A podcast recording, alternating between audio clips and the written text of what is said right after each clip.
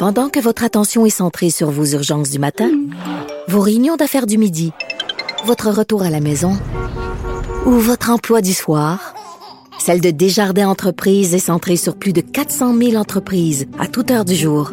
Grâce à notre connaissance des secteurs d'activité et à notre accompagnement spécialisé, nous aidons les entrepreneurs à relever chaque défi pour qu'ils puissent rester centrés sur ce qui compte, le développement de leur entreprise. Un adolescent de 17 ans poignardé. Une autre femme assassinée. Il est visé par des allégations d'inconduite sexuelle. Les formations politiques s'arrachent le vote des familles. Comment faire fructifier votre argent sans risque? Savoir et comprendre les plus récentes nouvelles qui nous touchent. Tout savoir en 24 minutes. Avec Alexandre Morin-Villouellette et Mario Dumont. En manchette dans cet épisode de rentrée parlementaire, Nathalie Roy est assermentée comme présidente. Québec solidaire se dit ouvert à déposer une motion pour aider le Parti québécois à entrer en chambre. Montréal présente son budget 2023. Une hausse des taxes est attendue. Gino Chouinard quitte Salut Bonjour et le gouvernement fédéral veut déployer plus de soldats dans le Pacifique pour contrer la Chine. Tout savoir en 24 minutes. Tout savoir en 24 minutes. Bienvenue à Tout savoir en 24 minutes. Bonjour Mario. Bonjour. Alors, c'est journée de rentrée à l'Assemblée nationale avec la nouvelle mouture donc euh, de cette assemblée. Quelques absents, mais avant d'en parler, c'est surtout euh, la nomination, l'assermentation de l'ex-ministre de la Culture, Nathalie Roy, au titre de présidente de l'Assemblée nationale. On Ben, déjà dans l'air depuis un moment. C'est ça mais là, la première confirmé. journée là. Oui. Dans l'histoire, il y a une seule fois, une seule fois où la première journée de rentrée comme ça, l'élection à la présidence n'a pas eu lieu. C'était en 2003 parce que l'ADQ, moi-même, on avait bloqué, on avait bloqué tout le processus parce qu'il n'y avait pas eu entente sur euh, les, droits de parole, les budgets de recherche, un peu, un peu comme le PQ. Puis on se faisait complètement niaiser. Puis il n'y avait même pas eu de rencontre sérieuse ni d'entente. Puis on avait dit qu'on pouvait pas commencer la session sans ça. Et on avait, euh, comment dire, bousillé fucké complètement la rentrée parlementaire et regard- retardé de 24 heures l'élection du président. Sinon, la première journée, c'est toujours ça. Après une élection, il faut que l'Assemblée se réunisse un jour pour faire euh, cette seule procédure, élire le président. Euh, la deuxième journée, demain, ben là, M. Legault va y aller de son discours euh, inaugural, discours d'ouverture de la session, où essentiellement, il va donner ses grandes orientations pour le mandat. Et ce n'est Oui. que la troisième journée, jeudi, qu'on commence des travaux un peu plus réguliers. Donc, c'est fait. Nathalie Roy assermentée, qui est... euh, le, le grand défi pour elle, ça va vraiment être de, ne pas être trop partisane. Plusieurs l'ont fait, ce commentaire-là. Était très sanguine, là, très, très, très vive quand son parti ou elle-même était attaquée, puis tout ça. Il y en a qui prennent ça avec philosophie et humour, mais elle était très sanguine à répondre.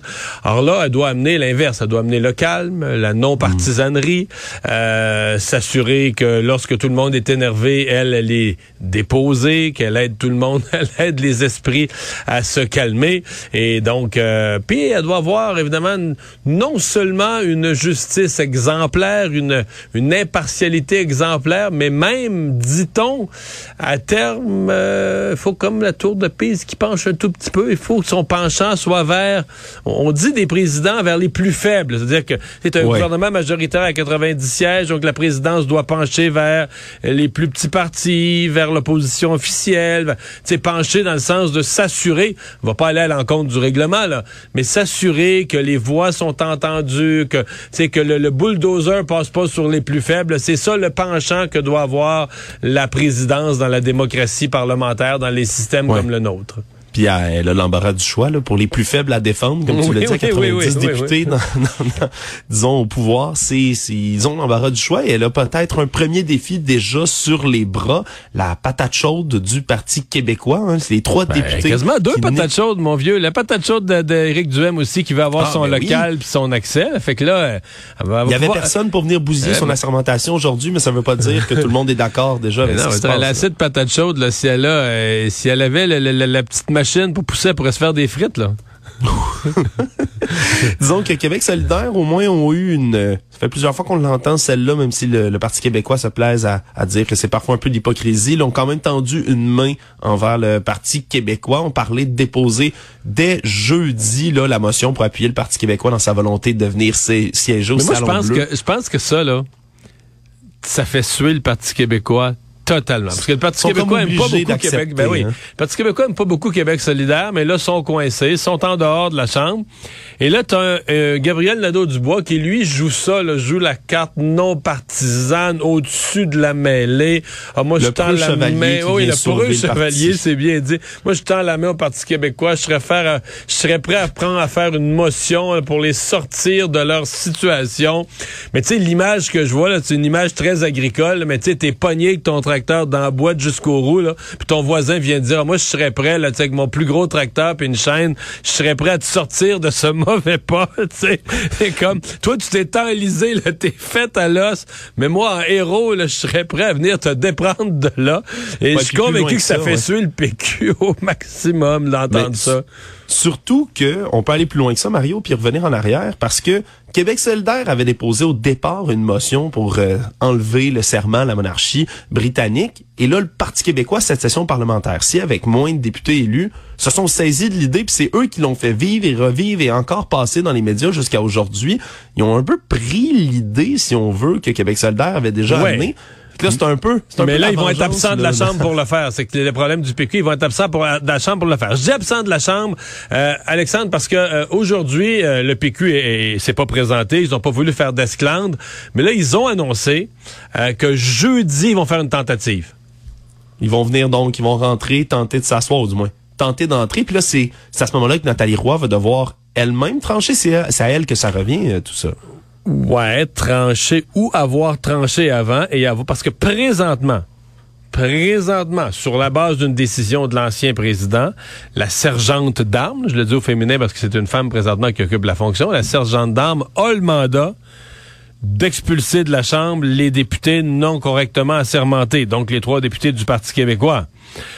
Alors, à moins que elle, la sergente d'armes, reçoive de la nouvelle personne qui, depuis quelques heures maintenant, occupe le fauteuil de président des directives différentes, ben, c'est la même. Tant qu'il n'y a pas de nouvelle directive, c'est la, directive précédente qui s'applique. Et donc, les députés québécois, les- du Parti québécois, se verraient refuser l'accès euh, au Salon Bleu jeudi. Et sincèrement, je vois pas, je vois pas sur la base de quoi Nathalie Roy, en droit parlementaire, je sais qu'on dit, ah, Pierre- Paul Saint-Pierre Plamondon dit, il y a des universitaires, des profs de droit dans les universités qui ont d'autres interprétations, c'est vrai.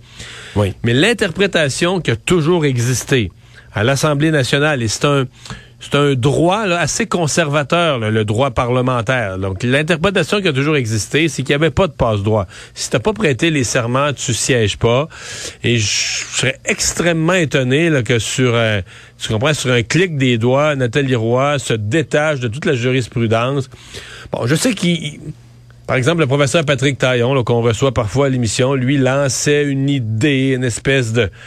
C'est pour essayer de, de défaire le nœud, là. Est-ce que les députés du Parti québécois pourraient être admis au Salon Bleu avec droit de s'exprimer, droit de parole, mais avec leur vote non compilé, en disant ils sont pas officiellement, ils n'ont pas prêté serment, ils peuvent pas, euh, tu comprends, ils ont... Ils siègent avec un droit de parole, mais on peut Ouais. pas comptabiliser leur vote. Est-ce que ce serait un, un compromis? Bien dur à dire, en tout cas. Euh, Moi, mais- moi, mon autre question, Mario, à ce point-ci, c'est là, on parle, on parlait de mettre de l'avant un projet de loi au départ. Là, Québec solidaire parle d'une motion de venir siéger. Là, on parle toujours d'un projet de loi là, pour tenter d'enlever le, le serment au roi. là, parce juste que, pour compliquer l'affaire, Ouais. on va conclure avec ça. Motion ou projet de loi, dans les deux cas, on a une courte session parlementaire. Pour faire adopter quelque chose en quelques jours à peine, d'ici le 9 décembre, mais là, comment ils siègent pas les lundis, ils siègent pas les fins de semaine, c'est pas, pas tant de jours que ça. Je pense que ça va faire cinq jours en tout, ils vont siéger. Pour faire adopter un projet de loi dans une si courte période, il faut quasiment avoir l'unanimité des partis. S'il y a un parti qui se met à et elle est là la question. Ben que moi, ce les matin, ce matin, j'ai reçu, roues? elle, c'est ça. J'ai reçu à LCN, le leader parlementaire des libéraux, Monsef Déragi. J'ai posé la question. Si, euh, si on allait vers vous, pour vous dire, quand on a, besoin, là, on allait vers le caucus libéral, on vous demande, on aurait besoin d'une motion d'urgence ou d'un projet de loi d'urgence pour aider le Parti québécois à siéger malgré, le- malgré l'absence de, d'assermentation complète, etc. Est-ce que vous répondriez présent à ça? Et sa réponse a été, mais moi, là, nous, au caucus libéral, ce qu'on considère qui est urgent, c'est euh, donner des soins dans les hôpitaux, le système de justice où les délais d'attente sont devenus complètement fous, etc. Donc, la situation du Parti québécois. Dans la définition d'une urgence pour les libéraux, la situation des députés du Parti québécois n'en fait pas partie. Donc, c'est loin d'être sûr qu'on aurait la complicité ou la collaboration des libéraux pour une euh, adoption euh, instantanée ou rapide de quelque chose dans la session. Donc, à suivre, euh, à suivre cette rentrée parlementaire. Actualité. Tout savoir en 24 minutes. C'est finalement aujourd'hui que l'administration Plante a dévoilé le budget 2023 de la ville de Montréal et on y annonce finalement une hausse de taxes foncières de 4,1% pour tous les propriétaires résidentiels montréalais. Quand je dis tout, on est évidemment dans une moyenne parce que ça varie beaucoup dépendamment des arrondissements. À Mercier-Hochelaga Maisonneuve, par exemple, là, ça monte en moyenne de 5,7% Si on tourne au centre-ville, par exemple dans Ville-Marie, c'est 1,7% seulement, je le mets en gros guillemets, là, seulement d'augmentation. C'est moins que l'inflation, ça reste beaucoup. Il y a des gens qui vont faire le saut, Mario. Il y a des gens qui vont faire le saut, il y a des gens qui font déjà le saut. Et il faut voir que le ben, c'est parce que, tu sais, il y a deux façons de voir ça. Hein. Si tu te mets du côté de l'administration de la ville, eux, ils disent, hey, l'inflation est de 7% pour nous, on augmente les taxes juste de 4 fait que c'est moins que l'inflation, c'est moins que l'augmentation générale du coût de la vie. Ouais. Si tu te mets du point de vue du contribuable, il va te dire, hey, moi, l'épicerie a monté de 10 le, le, le, carburant de temps, telle autre affaire de temps. Globalement, j'ai vécu 7% d'inflation. Ça a rincé mon portefeuille. Et là, de surcroît, la ville augmente mon, ton, mon compte de taxes municipales de 4% Donc lui, le, citoyen va pas dire c'est juste 4% il va dire c'est un 4% qui se rajoute par-dessus tout le reste. D'autant plus que les taxes municipales à Montréal sont déjà très chères. Ouais. Ben, et, que le prix des résidences est extraordinairement cher aussi. Là, je rappelle, résidence unifamiliale moyenne à Montréal, 592 000 dollars et des poussières. Donc c'est extrêmement cher. On apprend aussi au travers de tout ça que le budget augmente lui-même de 300 millions de dollars de plus qu'en 2022. C'est comme une augmentation substantielle. Grosse hausse des dépenses. Déjà que les dépenses, depuis l'arrivée de Valérie Plante à l'hôtel de ville, ont augmenté 30 à Montréal. Il y en a des choses à acheter, à payer. C'est surtout que c'est une augmentation qui est nettement en haut de la croissance. Tu sais, c'est ça qui est, c'est que les dépenses augmentent beaucoup plus vite que la croissance de l'économie. Ah ben, je vais le dire en d'autres mots. Les dépenses municipales, les dépenses étatiques de la ville augmentent beaucoup plus vite que la richesse dans la ville. C'est tout aussi clair que ça. Donc, ça veut dire qu'il faut que les gens en sortent plus de leur poche. Euh, la, la, la, la, richesse augmente pas, l'économie augmente pas au même rythme. Euh, jusqu'à quel point c'est soutenable? Pendant combien d'années consécutives tu peux faire ça? Ça, c'est ça la question. Grande nouvelle dans les médias, puis j'irais jusqu'à dire dans la société québécoise aujourd'hui, après y avoir longuement réfléchi ce matin, Gino Chouinard a annoncé qu'il va quitter la barre de Salut Bonjour en juin 2024. Ça faisait 16 saisons qu'il pilotait l'émission et 21 saisons totales avec les autres qu'il a animé. Oui, il a fait la fin de semaine au début, euh, quelques années. Ça fait ouais, 21 ans au total. En fait, ça va faire 21 ans à la fin parce que il prend pas sa retraite demain matin. il dit il finit son contrat, donc printemps 2024, dans un an et demi. Oui, il voulait informer quand même là, les auditeurs, les téléspectateurs qui sont à l'écoute tous les jours depuis longtemps on peut écouter un tout petit peu de la manière dont il a annoncé ça ce matin. Je ne serai plus votre animateur le matin. Je déjeunerai plus avec vous. Quelqu'un d'autre va le faire à ma place. C'est moi qui en ai fait la demande à TVA longtemps d'avance parce que je sentais que j'aimais encore Salut Bonjour et il fallait que je quitte pendant que j'aimais encore l'émission parce que c'est donc c'est une des raisons là, pour lesquelles il voulait l'annoncer aussitôt parce que c'est quand même une grosse famille, là, les gens euh, qui connaissent pas les coulisses de Salut Bonjour. Là, il y a tellement de gens, des collaborateurs, des, des gens dans l'ombre aussi qui travaillent sur l'émission. Donc, veut euh, donner le, le, temps à tous ces tous ces gens-là de faire le deuil, lui de faire le deuil d'eux-mêmes également. Ça fait quand même beaucoup d'émissions, surtout beaucoup de matins à se lever extrêmement tôt. Ben, moi, je, dans ma tête, là, si, si, on va trouver toutes sortes de raisons. Là. Il est en affaires maintenant, il a la bosse des affaires, il y a d'autres opportunités, euh, il pourra faire d'autres affaires à la télé aussi. Mais tu sais, il dit je voulais quitter pendant que j'aime encore ça, c'est sûrement vrai. Mais ça, ça tue, là. Ça, tu sais, je veux dire, moi, faut dire, je suis pas un gars de matin. Déjà, moi, je me lève à 5h30 le matin présentement, puis ça me, ça me, ça me tue. C'est ce qui me fatigue le plus dans tout mon travail. Mais lui, c'est plus ça. C'est pour être là, tu sais, pour être là, prêt euh, sur tous tes sujets, toutes tes entrevues à 6h le matin, tu faut que tu te sois levé. C'est le temps de prendre ta douche, te déplacer, faut que tu te sois levé quelque chose. Je sais pas quelle heure il se lève, doit être 2h15, 2h30 dans ces eaux-là. C'est fou. Ça n'a pas de bon sens. Mais non, mais c'est pas une vie. Je veux dire, c'est. Surtout un- qu'une famille, des Ah, enfants, un une, conjointe. Puis après ça, faut que quand même une bonne constitution. Faut que tu sois une personne qui est capable de redormir en plein jour, ce que moi, j'ai pas. Puis- mais, tu sais, c'est... Et je comprends que rendu à un certain âge, avec les années, tu te dis, garde, là, je l'ai fait, j'ai aimé ça. Mais, euh, je vais vas-tu aimer ça les premiers matins, le dormir le matin, ta barouette, le laisser... C'est sûr que tu, il Ouais. aurait pu apaiser sur snooze, sur quoi que ce soit. C'est sûr que ça fait vraiment du bien. Donc, on verra quels seront là, les, les prochains projets pour Gino Chouinard. Oh, on n'est pas inquiet pour lui, c'est drôle, hein? C'est ça. Il va être là jusqu'en juin 2024. De toute manière, vous aurez le temps de lui dire adieu. Tout savoir en 24 minutes. Dans une lettre qui a été envoyée aux élus du comité spécial sur la relation de le Canada et la République populaire de Chine, il y a une lettre de la commissaire de la Gendarmerie royale du Canada, le Brenda Lucky, qui confirme qu'il y a des enquêtes qui sont en cours sur des activités d'ingérence par des acteurs étrangers, mais pas directement de preuves de quoi que ce soit, en fait, sur ce qu'on tentait d'évaluer ou d'enquêter au départ, c'est-à-dire l'influence de la Chine sur Dans- les dans élections générales de 2019. là, c'est ça. Mais elle dit d'autres choses plus larges. En fait, c'est que ça arrête. Tu sais, l'impression qu'on a, c'est que ça arrête plus, là. Euh, tu sais, mettons que tu prends juste l'actualité du dernier deux mois. Tu as eu euh, un présumé espion d'origine chinoise chez Hydro-Québec.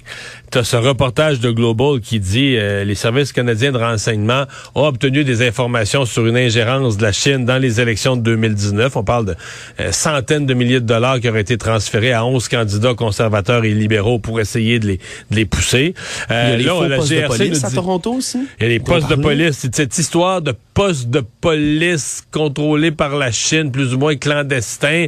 Bon, les gens qui défendent la Chine disent que c'est des bureaux de service pour les citoyens d'origine chinoise, mais c'est quand même bizarre des bureaux de service là, que, qui sont pas des consulats puis qui sont pas officiels puis que le gouvernement du Canada a pas approuvé sur son territoire. Euh, bizarre, bizarre, bizarre. Et là maintenant la GRC dit mais moi j'enquête. Oui oui, j'ai des enquêtes, c'est plus large, l'affaire des élections, c'est pas tellement ça, ce serait d'autres choses encore plus larges. Donc et, et oui, puis en parallèle de ça, mais quand euh, Justin Trudeau croise euh, Xi Jinping, euh, il lui parle d'ingérence, qu'il a assez de l'ingérence chinoise, euh, ça crée euh, une tension dont on a vu les images, photos et, Ouais. et films. Et là, tu dis, mais là, après ça, on se dit à Justin Trudeau, OK, vous parliez de l'ingérence dans les élections. Il dit, non, non, non, je parlais pas de ça. Ça, j'étais même pas au courant. Euh, là, on dit, OK, c'est quelle autre ingérence vous y parliez? En général? Donc, en tout cas, on a le sentiment que le dossier de l'ingérence de la Chine dans nos affaires, c'est plus une, euh, c'est c'est une, grosse, euh, une, grosse histoire qui prend des proportions. Il y a un homme qui a perdu la vie en début d'après-midi parce que son hélicoptère s'est écrasé à Lefebvre, dans, près de Drummondville, dans le centre du Québec.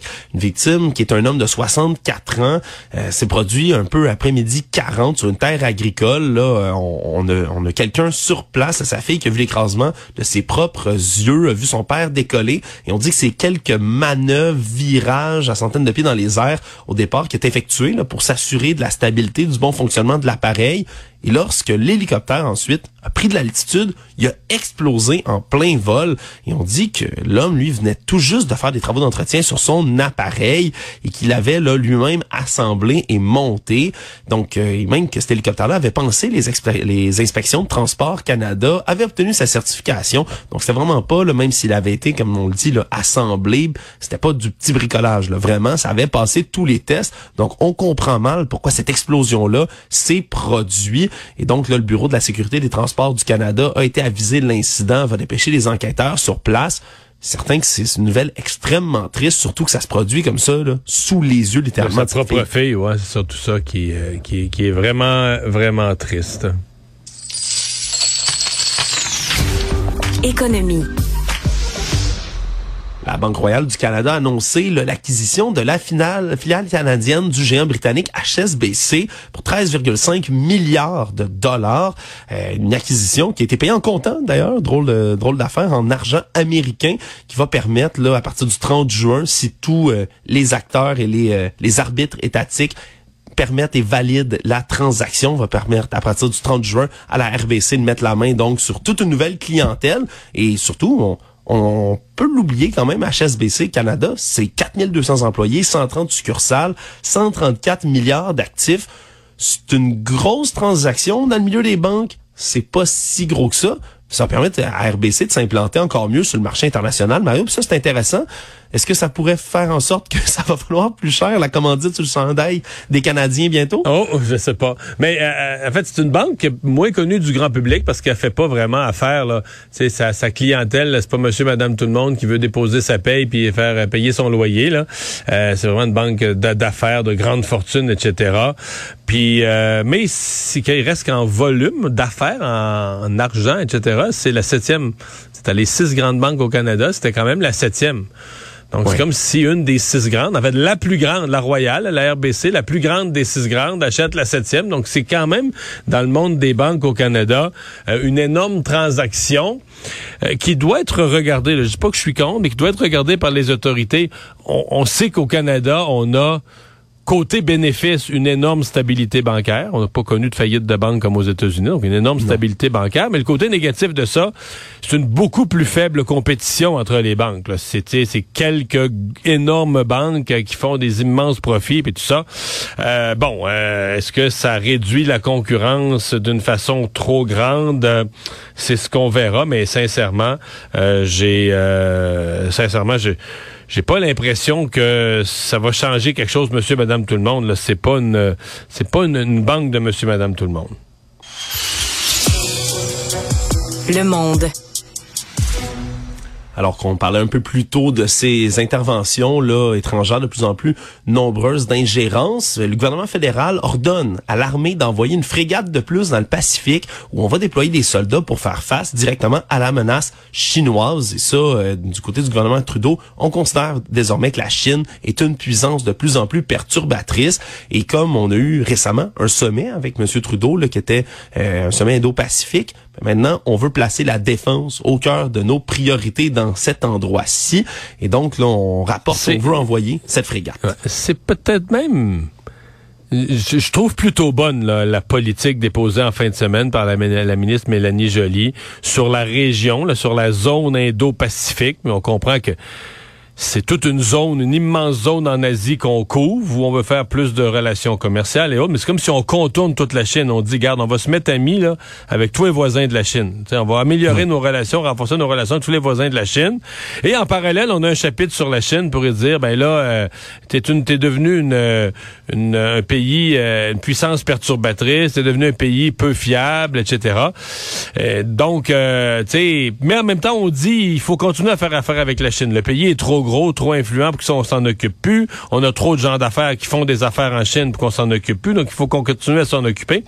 Mais ce que j'allais dire, c'est que la surprise, tout ça euh, m'apparaît assez bien équilibré, mais moi, je ne m'attendais pas à ce que le volet militaire soit si prioritaire. Parce que si tu regardes, dans le document, OK, tu as la stratégie que je viens de décrire, géographique, les autres pays d'Asie, mais dis, OK, qu'est-ce qu'est-ce qu'on fait comme nouveau partenariat avec tous les pays, les pays voisins de la Chine? Du commerce, oui. Euh, de la diplomatie, oui. Euh, de, des plus de visas. Mais numéro un, avant tous ceux que je viens de nommer, numéro un, plus de présence militaire. Ouais, Et on n'est pas, habitué, on n'est pas habitué au Canada à ce que le chapitre 1 ou l'élément 1 d'une liste d'actions en matière internationale dans une région comme ça, ce soit plus de présence militaire. Mais ouais. donc, c'est vraiment... Euh, Et dans ce coin-là, Mario, ce qui est spécial aussi, c'est, j'ai l'impression qu'on en parle souvent dans nos nouvelles, mais il y a un problème récurrent qui vient même frapper l'armée. Semble-t-il qu'on manque de bras pour envoyer ce genre de, frégate-là. Habituellement, chaque frégate, c'est un équipage de 250 membres à peu près. Mais là, avec la pénurie de personnel, on s'attend à devoir réduire l'équipage à 210 membres d'équipage à la place. Donc quand même, je ne savais pas que ça touchait jusqu'à l'armée, la pénurie de personnel. Semble-t-il que oui, on peut envoyer une frégate, mais on risque d'y avoir pas mal moins de marins dessus.